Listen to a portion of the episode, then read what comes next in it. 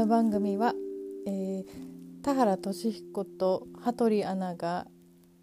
前日も泣き晴らしたような顔をしているのがいつも気になっております。ミサドセラピーがお送りいたします。あーまたねさっき40分もくっちゃべって保存に失敗してですね消えてたのでまた気を取り直して録音します。録音って。今日はですねえ、ー、と東京育ちだった私がですね、えー、今の葉山の先の芦名というところになぜ移住したかという話をしようと思います。多分さっきその話プラスどうしてあコラージュで、会社員を辞めてセラピストに移行した時の話もつけちゃったからあれか。宇宙に違うよって言われたのかな。それはまた別で別の機会の時にね。お話ししようと思います。で今日はですね その移住移住は何でしたかって。これもう友達とかお客様とか生徒さんにももういっぱい喋ってるのでもうこの話聞いたことあるぞっていう人手挙げて見えないけどね。えっ、ー、とそうもう鉄板ネタなのでもう耳にタコできちゃうよっていう人もたくさんいるかもしれないんですけどまた喋っちゃいますけどね。えっ、ー、とそうもうどっから話した？っけえー、どっから話せばいいんだそうなんですよ。まあ私は本業がセラピストでで特にコラージュセラピーっていうのを得意で。一番それを面白いのでそれをねあの活動を広げておりますけれども。そうそれで、えー、どっから話せばいいんだっけ。そう移住ね。そう私そもそもですねもう3 5 6年東京にそ育ってですねいろんな国中野区板橋区練馬区、えー、どこだ？大田区もあラピストの勉強を始めてでコラージュセラピーの修行も始めた時に自分の作品で結構ネイチャーな感じの作品が多いんですよね。最初の頃の作品とか。なんかもう左が海で右が山みたいな。でもあの自分的には潜在意識的にはもう都会っ子みたいな。もう夜遊び最高みたいなタイプだったんですけどあの先生にも「美里はあの都会っ子って言ってるけど思ってるけどあれだねって海とか山行ったら水を得た魚のようになるねって言われててえー、そうなのかなみたいなその頃は抵抗してたんですけども。であのー、どっから話せばいいんだ？考えてから喋れや。って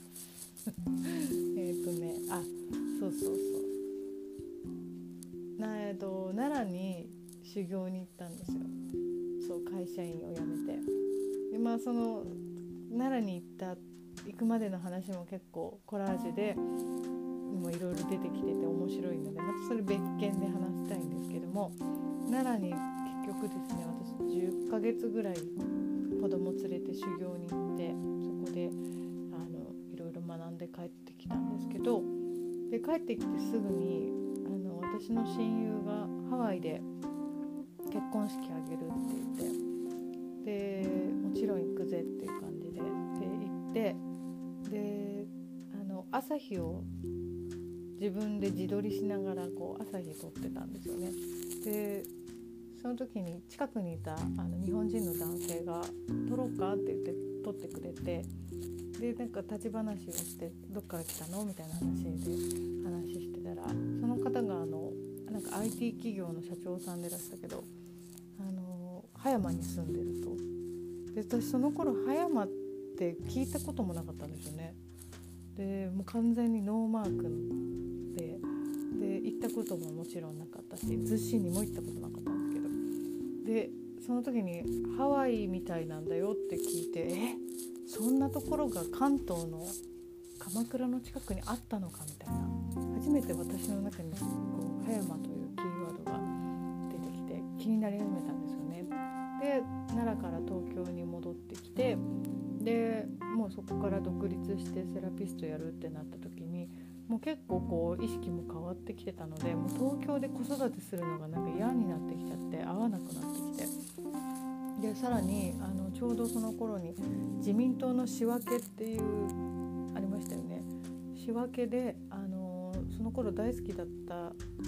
都会のオアシス子どもの城っていうのが青山にあったんですけどその青山子どもの城が仕分けの対象になってしまってもういついつで終わるみたいなニュース見た時にああもう完全に東京で子育て終わりだなと思ってもっとこうやっぱり自然の多いところで子育てしたいなと思ってで移住を考え始めたんですけどでその頃結構あの米軍ハウスとか平屋に興味があったのでフッサを遊びに行きがてら見に行ったりで米軍ハウスって検索して見てたりとかしてたんですけどであの葉山の先の芦名っていうところの物件でもう家賃でいうと20万ぐらいなんですけど駅からバスで25分って書いてあるのに、えーと、家賃が20万で、まあ、広いお庭と 4LDK ぐらいあるんですよね。素敵だなと思って憧れいつもそこを見ながらいろんなことをイメージするために毎日そこのホームページを開いてはその物件を見るってことをやってたんですけど、まあ、高いなってその頃都会に住んでたから都会って言っても下町だけどあのバスで15分以上のところを検索しないぐらい15分以上なんて考えられないと思ってたんですけど。で25分以上で20万ってすごいとんでもねえなみたいなその頃思ってたんですよね。ででもそのその頃もねコラージュで移住先って作るんですけどそうすると葉山葉山ってこう雑誌を開くたびに目につくようになってで目に留まるから貼るんですよねだからコラージュに葉山っていうキーワードがいっぱい出てくるようになってでだんだんまたさらに気に,、ね、気になり始めて。でえっ、ー、とね一人でじゃあ葉山行ってみようっていうことになって行ってくるわって言って。であの友達の紹介で逗子の不動産屋さんのお名前だけ聞いてたのでで、まあ、逗子にとりあえず行ってみようと思って。でその逗子駅に来るのも初めてだったんですけどあのちょっと宇宙に自分の直感に挑戦してあの逗子駅の改札を出るまでにその頃 iPod を聴いてたんですけどその時に一番 iPod の中で好きだった曲マービン・ゲイの「えっと、Ain't No Mountain High Enough」っていうあのマービン・ゲイとなんだっけタミー・テレルって女の人のこう掛け合いの歌なんですけどそれ一番聴いてたので出るまでにその曲が流れたら絶対このちに何か意味があってすごくご縁があるっていうことだっていうふうになんかちょっと自分に挑戦宇宙に挑戦したんですけどでもあのだんだん改札が近づいてきても全その曲が流れなくてちょっと早送りとかポチポチポチポチ押してそれでも流れない流れないと思ってあーでもこんなまあねこんなゲームみたいのもあの当たりっこないかみたいな感じでで逗子駅のその改札にもう出る瞬間ですよね。 Suica をパッピッて押す瞬間にそのマーヴィン・ゲイの曲の前奏の「チャンチャンチャンチャチャン」っていうのが流れ始めてえっと思ってで怖怖怖と思ってで出てから慌ててそのあの iPod 出して見たらその頃に例えば500曲入ってたとしたらと、500分の500って書いてあったんですよねだからシャッフルの一番最後の曲がそのマーヴィン・ゲイの曲でいやこれもう神様 DJ すごい見せ方してくんなと思っていや絶対ここにやっぱ縁があるんだろうなと思って逗子にたどり着いたわけなんですよね。であのお名前聞いてた不動産屋さんとか目についたところにちょっと寄ってあの葉山界隈の自分の相場のお家のねあの紙を何枚か頂いてで一回御用邸まで来たんですねバスで。で御用邸の近くの不動産屋さんもちょっと見つけたのでちらっと見たらその私が毎日見てた大きい平屋の20万円する平屋の写真があの貼られていてあここの持ち物件なんだと思ってでちょっとお話聞いてみようと思って中に入ってそこを毎日見てるんですけどちょっと家賃高いから安くなったりしないんですかなんて話をしてたらあそこはねって安くてもこのぐらいしかならないんだけどその隣にねもうちょっとあの部屋数もちょうどよくてお庭もあっていいところがあるよって教えてくれたんですけどでそこの紙もいただいてでえーと、お腹空いてたので森と海岸ぐらいまでまたバスで戻ってでカフェに入ってで食べながらただいた数枚の紙を見ながらこう Google マップで検索してみたりとかしてたら1枚あのすごくその食べてるカフェの真裏ぐらいにある物件があってでそこだけちょっと今日ちらっと外観とか見て帰ろうかなと思ってで食べ終わってからそこのお家に行ったらあのお庭にこう門とか柵のないお家だったのででちょっと中あのちらっと写真だけ撮らせていただこうかなと思って中入っちゃったんですけどで何枚か写真撮ってで旦那さんにこんなお家であのここは2階建てで10万円でちょっと古いけど手加えたら可愛くなりそうだよねみたいな LINE をしてあいいじゃないみたいな。ちょっとなんかそこそこになりそうだなぐらいの気持ちだったんですけどでじゃあ保育園迎えに行ってくるわみたいな感じででいざあのバスに乗って帰ろうかなと思ってふと自分の着てたコートを見たらあの多分庭の木に触れたんですね。あのトゲトゲのある木に。でもうあの全体前身頃全体に本当に300本ぐらいのトゲが刺さっていてであれこうちゃんと一本一本指で抜かないと抜けないんですよね。手で払っても抜歩きながらバス停着くまでにもう一本一本抜いててもうなんかホラー要素を感じちゃっていやなんかあの家じゃないと思ってあの家嫌だってなんかちょっと嫌悪感を感じるぐらい、うん、でもうあここじゃないと思って。で慌ててもう保育園間に合わないと思って慌ててバス乗って。でちょっと乗ってから今考えてもどこで見たか思い出せないんですけど海ちょっとこうバスの車窓を見て斜め後ろを見たら海が見えたんですけど海の遠くの方にあの雲の切れ間から光が差しててあの光の階段みたいな。でそれを見た時にあもっと奥に行けって言われてると思ってでその日にいただいた紙で一番遠くどこか奥の物件どこかって言ったら今住んでいるとこだったんですよね。で結局その一番遠いその物件今住んでるところの内見をして1軒で決めたんですけどなんで1軒で決めれたかっていうとまあすごくいい物件だったっていうのもあるんだけどあのー、えーと内見に来てで家に帰ってからあの移住先っていうテーマで作ったコラージュを自分であの1枚ずつ見返してみたんですよね。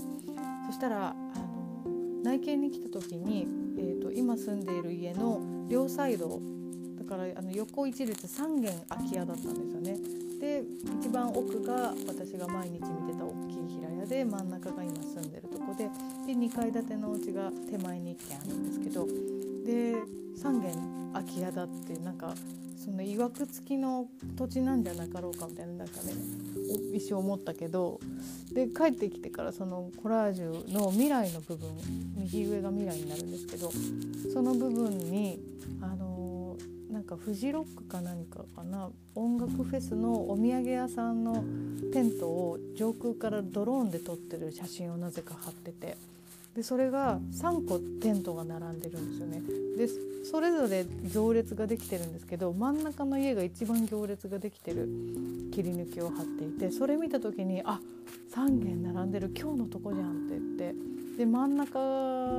が住んでるとこなんだけど行列が一番長いってことはあ人の集まるいいところなんだろうなと思って決めたんですけど。であのー思い返してみるとえーとね、移住する前の年の息子の誕生日に BMX を買おうってことになったんだけどあの通販でお願いしてあの届いた伝票を見たらあの住所が横須賀市だったんですよね。であの私住む直前まで知らなかったんですけど葉山の隣葉山の先長者ヶ崎ってところあたりから住所が横須賀市に変わるんですよね。そういうのも知らなくてなんか横須賀っていうとあの米軍サイドの方の雰囲気をイメージしてたんですけどあこっちも横須賀市なんだって思ったんだけどその自転車の伝票を見た時にあ横須賀は米軍がいるってことは米軍ハウスが結構あるんじゃないかと思ってもう散々何年も米軍ハウスを見てきたものとしてはちょっとビビッとあれなんかもしかして横須賀が呼んでるってその時一瞬思ったことがあったんですよね。それも住んでから思い出したんですけどであのー、ここに今のところに引っ越してきてからあの同時期に隣の2階建てのお家にも東京から移住してきた家族があのいてでそこのママあのお友達があ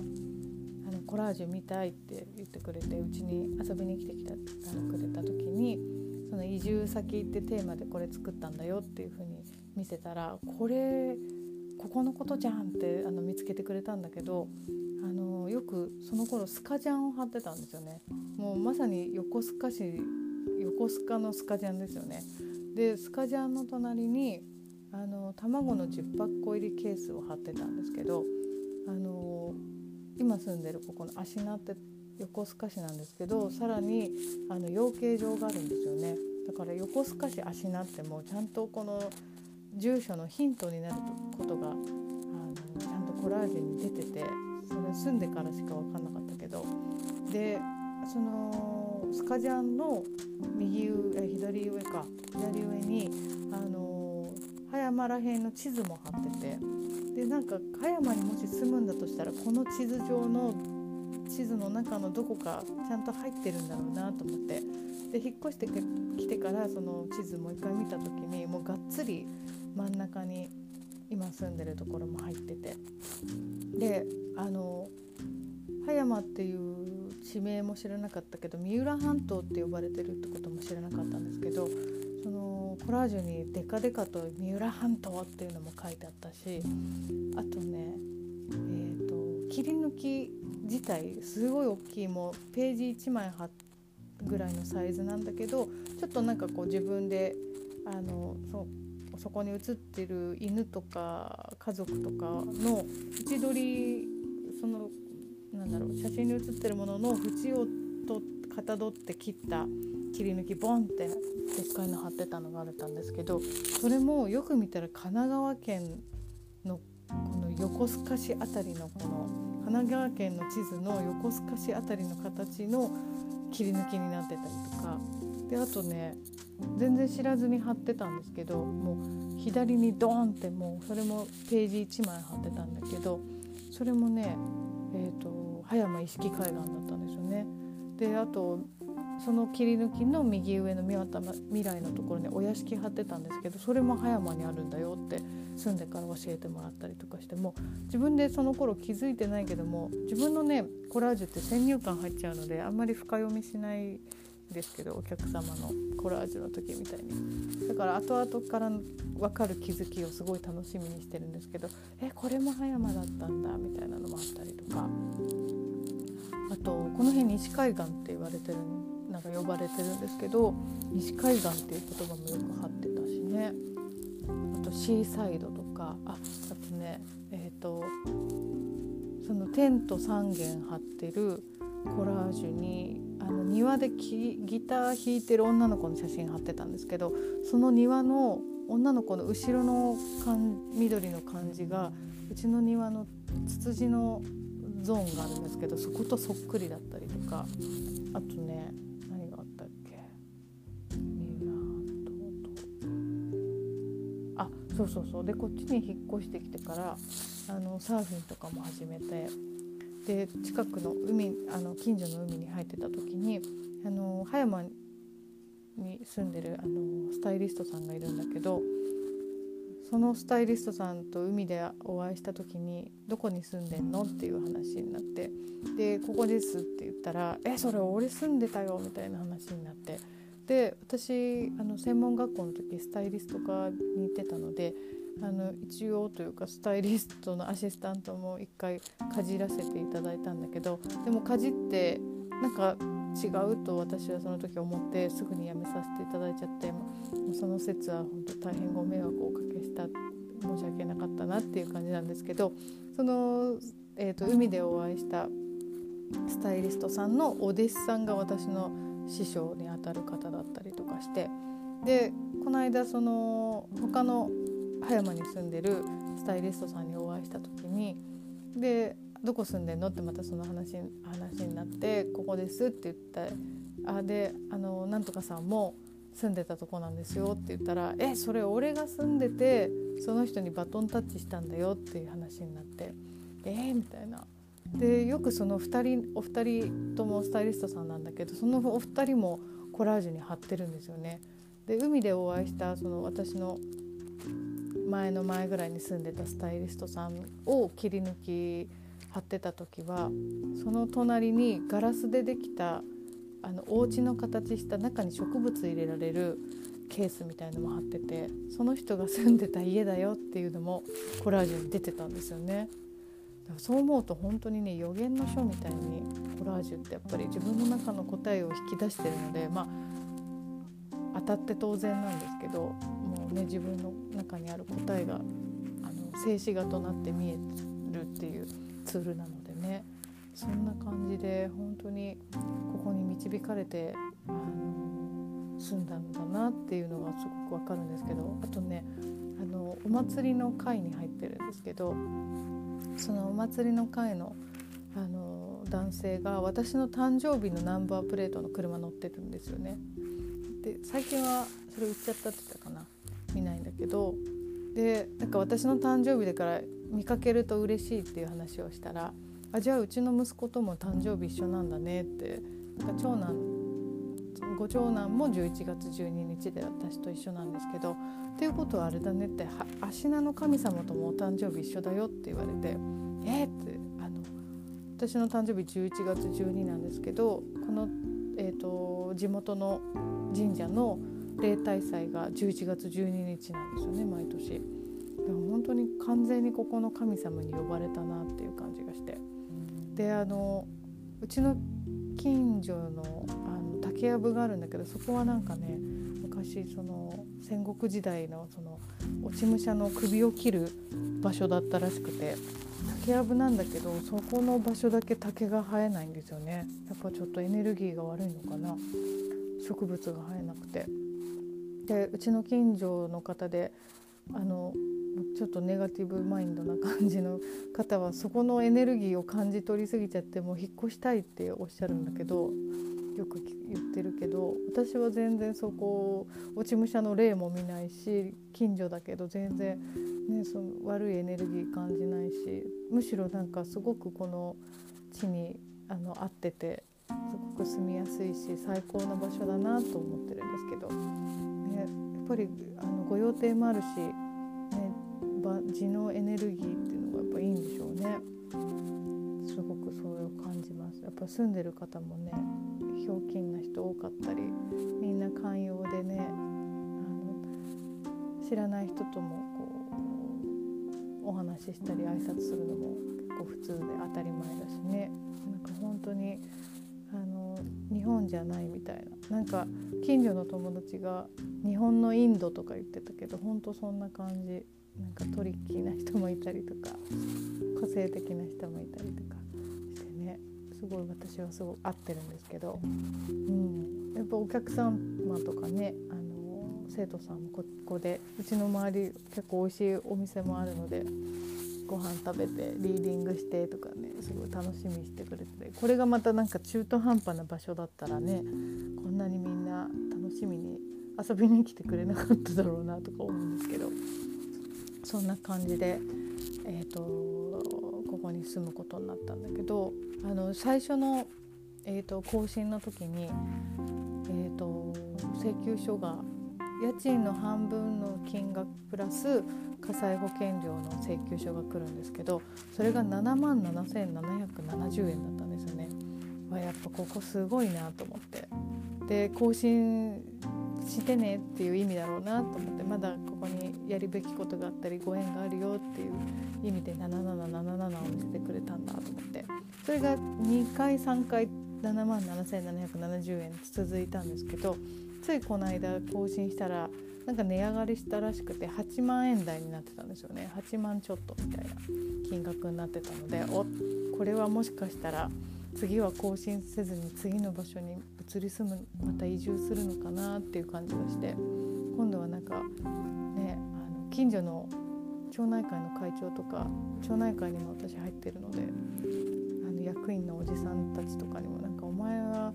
急に海外とかに移住しちゃいそうだよな」とかってなんかよく言われるので私もそんな気がしててどこの国に何のタイミングで行くのかわからないですけどなんか海外に移住するような流れになっても面白いなと思ってるんですけど。ねまあそんな感じで。移住も私はコラージュを通してですねあのご縁ある土地にしかも内見一発で決めてるので非常に効率もよくですねやっぱ直感をもとにして生きるとこんなに効率よくてスムーズであの心地よいんだなっていうのがやっぱり自分であのコラージュやっててもすごく感じますね。であとね、えーと、会社員やってた時期時代から、えーと、セラピストに移行したっていう時も、えー、3枚作ってるんですけどコラージュを。それもまたね結構神がかっててこれもまた鉄板ネタでもう何回も何回もこすりまくりで耳にタコできちゃう方もいらっしゃるかもしれないけどねまたねお話しさせていただきたいと思いますあなんかもうさっき40分結構ノリノリで元気はつらつな感じでしゃかりきな録音してしまうレコーディングをしてしまった。録音ってレコーディングしたのでまたねなんか喉が疲れちゃいました。ね。ということで次回はじゃあ、えー、ミサと転職の巻。ということでお送りしたいとね思います。じゃあ、えー、ミサトがお送りいたしました。いつも聞いてくださってありがとうございます。またあの取り上げてほしいこととかありましたら、えー、こぞって DM の方インスタグラムの方にですね送っていただけたらと思います。では終わります。